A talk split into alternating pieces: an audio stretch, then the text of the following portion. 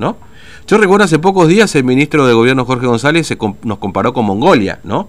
Bueno, en Mongolia tienen un mismo sistema al que tiene Formosa, ¿cierto? Con muy pocos muertos. Pero bueno, en Mongolia saben por qué eso y lo han reconocido porque no tienen un sistema de salud para una respuesta integral. Formosa dice que tenemos un sistema de salud, que está entre los mejores del mundo quizás, dicen los propios funcionarios. Y sin embargo, evidentemente, este, no, no se arriesgan a que así ocurra, ¿no? Bueno, eh, hablando de varados, hay una familia que está en Puerto de Vaperón ahora, en este preciso momento, y vamos a conversar con ellos. Es Rafael Cordero, está con su familia ahí. Rafael, buen día, ¿cómo te va? Fernando te saluda, ¿cómo estás? ¿Cómo anda, señor? Un gusto. Bien, gracias, gracias por atendernos. Bueno, Rafael, no, hay problema. Eh, vos estás en Puerto de Vaperón ahora, ¿no? Sí, desde el día 3. Desde el 3 de noviembre. Sí, que teníamos eh, ingreso Mm. eh, hasta las 0 horas y llegamos a las 11 y 5 de la noche y nos impidieron el ingreso porque ese que el hisopado que presentamos no correspondía. Mm, Pero como le digo yo a la señora del, del COVID, ¿usted tiene hisopado del lazo faringeo? Sí, me dice. Y bueno, usted tiene que estar cargado en el CISA. Y ahora están pidiendo eso, me dice. Y teníamos todo eso y nos rechazó porque nos decía la inicial PCR nada más. claro. Es decir, digamos, es una cuestión burocrática, por eso no lo dejaron entrar, digamos. eh, Exactamente, esto es burocrático, ya, ya. Uno quiere entrar por derecha, hace todo lo posible como ellos piden, todos los requisitos, Mm. y te ponen en palo en el camino. Claro. Como le dije al oficial de guardia, si yo entro por la izquierda, ya estaba adentro, le dije. Mm. Ah, ¿Ustedes eh, ustedes son vía habeas corpus o ustedes solicitaron el ingreso sin la justicia? Habeas corpus, Habeas corpus. habeas corpus, sí, Mm. habeas corpus, sí, habeas Sí. corpus. Este, vos estás con tu familia, Rafael, ¿no? Ahí. Con mi familia, estoy con mi señora, mi hijo de es 15 años menor, y mi suegra que se fue a conocer allá en Neuquén, donde estamos nosotros trabajando, Mm, se quedó varada también. Ella tiene 62 años y es hipertensa. claro. Usted, y, y están ahí a la intemperie, básicamente, ahí en Puerto de Perón. estamos ahí, estamos ahí en el intemperie, digamos, ahí a la vera de la ruta donde quedan todos. Estamos Mm. ahí. Lastimosamente estamos ahí. Tuvimos que correr la lluvia bajo un techito, pero después salimos al lugar porque nos prestamos un ratito nomás. Claro. Ese tema. ¿Y ustedes dónde se hicieron ese estudio de ese PCR? ¿Dónde El lo hiso- realizaron? El hisopado lo Sí. hicimos por el camino en Córdoba, En en. Río Cuarto. Sí, Y está todo el sello, todo, todo, todo legal. Si quiere, lo envío las fotos, pues. sí. Todo. Este, y, ¿Y ahora qué va a pasar con eso? Porque es, vio que ese, ese tipo de PCR Sí. tienen 72 horas, digamos, ya no tendría Claro. validez esto, digamos. ¿no? Ya, ya caducó, ya caducó, exactamente, ya caducó. Pero yo lo que no entiendo el gobierno, todo lo que tienen permiso ahora, hoy en día, todo en regla, Mm. para entrar, tenés que pagar. Claro. Si no, no entra igual. Porque yo veo que la gente, todos los vehículos que pasan colectivos están entrando pero pagando. Otros no hay. Mm, claro. Este, y ahora usted no, no, digamos, tiene que hacer. ¿Cuánto pagó por el PCR? ¿Le cobraron? ¿Lo hizo en un laboratorio privado esto? Laboratorio privado, gastamos Sí. 12 mil pesos. 12 mil pesos. Más el taxi para venir, 52 mil pesos en total. Claro. Este, 12 mil pesos. ¿Cuánto le cobraron cada PCR? ¿Cuánta gente? Son cuatro, me dijo, ¿no? Cuatro, 3 mil pesos nos 3.000 cobraron pesos. en Córdoba. En Claro. Córdoba sale más barato. Sí, veo que sí. En un laboratorio privado, además.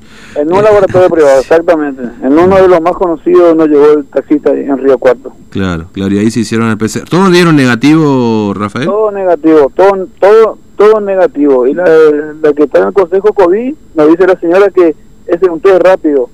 Pero si test rápido es, digamos, el otro que te hacen la sangre con el test embarazo, que Claro. pareció así. A nosotros lo entregaron después de ocho horas.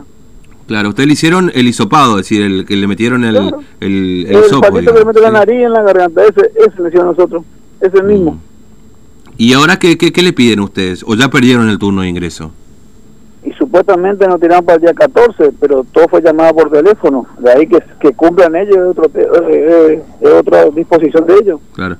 Pero ahora ya el PCR ustedes lo van a tener que hacer en, en resistencia, digamos, o en el En Chaco. resistencia. Incluso nosotros viajamos resistencia el día 5, Mm. nos comunicamos con la encargada del Consejo COVID, creo que se llama Graciela González, puede ser, si no Sí. me equivoco, y nos dijo, bueno, vayan, háganse a resistencia. Mm. me prestaron plata, me depositaron una cuenta, me giraron, me prestaron plata.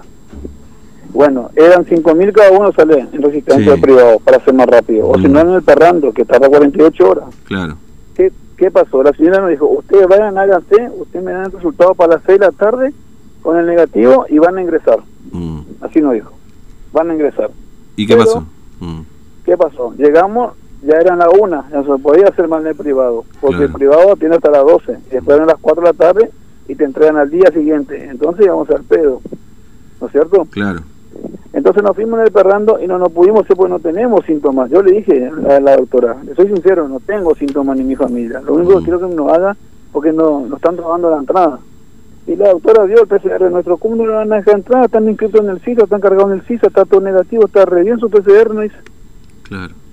Y cuando veníamos por camino, manda un mensaje la encargada, la señora Graciela González, diciendo que nos van a poder ingresar más aunque tenga el PCR hecho pagado. Y mire si usted si pagamos nosotros 20 mil pesos al pedo, Sí. y no nos ingresar. Eh, pero bueno, le dieron nueva fecha igual, el 14 de noviembre. Falta, falta unos cuantos días todavía para el Y, 14 y de hasta el noviembre. sábado, claro. Yo digo, cinco más o cuatro menos, tres menos, tres más, ¿qué diferencia hace si hay lugar de sobra en Formosa para tirar por el cielo? Mm. Este, usted, Rafael, eh, vi- vi- vive- vivía acá en Formosa, viajó para la por laburo, digamos, ¿cuál es, cuál es la historia que ustedes No, traen con en su la historia. mochila? Nosotros Sí. somos de la, de la ciudad de Clorinda, ¿no? Sí. Otra ciudad que está aislada. Sí, sí. Y mi suegra de Siete Palmas. Mm. Nosotros nos fuimos a buscar un trabajo porque la provincia de Formosa no te brinda esas oportunidades. Sí. ¿Entiendes? Ahí uno se recibe de algo y tiene que estar atrás de los políticos para conseguir algo. Y a veces no tenés título, no tenés nada, te acomodan con el dedo. Dedocráticamente se llama eso. Claro, sí, sí. Y uno busca su futuro porque ellos dicen que acá hay, pero no hay. ¿Qué hay en Formosa? ¿Qué fábrica hay? La de Tanino que no anda. Y una rosera que está ahí todo a, a media máquina. Mm. No hay. Por ejemplo, en Formosa que hay producción de batata, ¿dónde va la batata? Al sur y viene dulce, consumimos otro. Sí. El pomelo sale de Laguna Blanca, ¿dónde va? A Entre Ríos y consumimos jugo pomelo. ¿Por qué no pone una mini empresa, una fábrica ahí? Una pyme, una industria, una cooperativa. Mm. Yo no entiendo eso, porque eh, nuestra provincia es especial, pero uno le quiere a su provincia, lastimosamente. Mm. Sí, es así, obviamente que sí. Sí. Y, Uno bu- le quiere, yo, yo le digo, soy sincero, yo les quiero a mi ciudad y a mi provincia. Mm. Pero- sí, porque se se fue porque no tuvo opción, porque si, si hubiese tenido la opción se quedaría acá, o sea. Obviamente, obviamente que sí. Yo Mm. tengo mi casa en Florinda. Obviamente que sí. Bueno, este Rafael, le agradezco mucho su tiempo, gracias por atendernos, eh, que tenga buen día. usted, al contrario, cuando quieran, no hay problema. Un abrazo, eh, hasta luego. Dale, hasta luego. Hasta luego. Bueno, Rafael Cordero está ahí en Puerto de Vaperón con su familia, con esta historia del PCR, que si vale, que no vale, que está cargado en el CISA, que acá le dicen que no, que sé yo, bueno. En fin. Eh, miren que hemos escuchado historias de todo tipo de color y parece que cuando sale una nueva encontramos, encontramos otra historia diferente a la que ya hemos escuchado, ¿no?